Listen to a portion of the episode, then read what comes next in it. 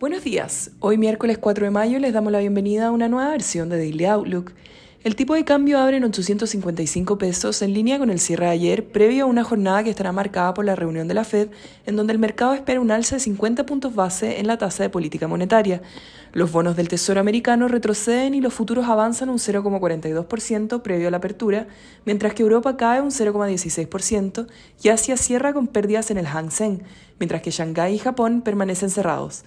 El cobre rebota un 0,75% y el petróleo lo hace en un 4,36%, luego de que la Unión Europea se alista a prohibir totalmente el petróleo ruso durante los próximos seis meses y los combustibles refinados a fin de año como parte de una nueva ronda de sanciones a Rusia por su invasión a Ucrania.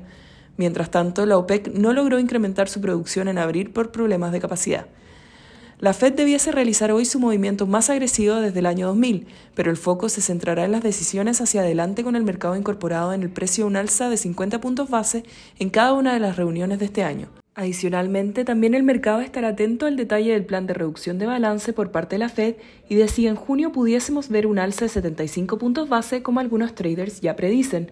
Además de la visión respecto a una eventual recesión por parte de la entidad Jamie Dimon, dijo en una entrevista en Bloomberg que la Fed se debiese haber movido de manera más ágil y que mientras más antes lo hagan, mejor.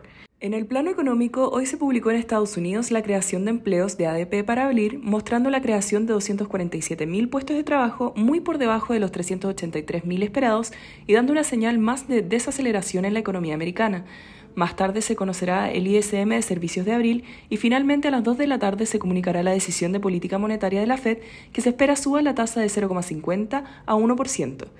La venta de retail en la zona euro registrará una contracción de 0,4% mes contra mes, mayor al 0,3% esperado. El tipo de cambio abre en 855 en línea con el cierre de ayer, en una semana marcada por la reunión de la Fed y del Banco Central en Chile. Técnicamente al alza, los niveles más relevantes serán 855 y luego 860, mientras que a la baja 852 y luego 848.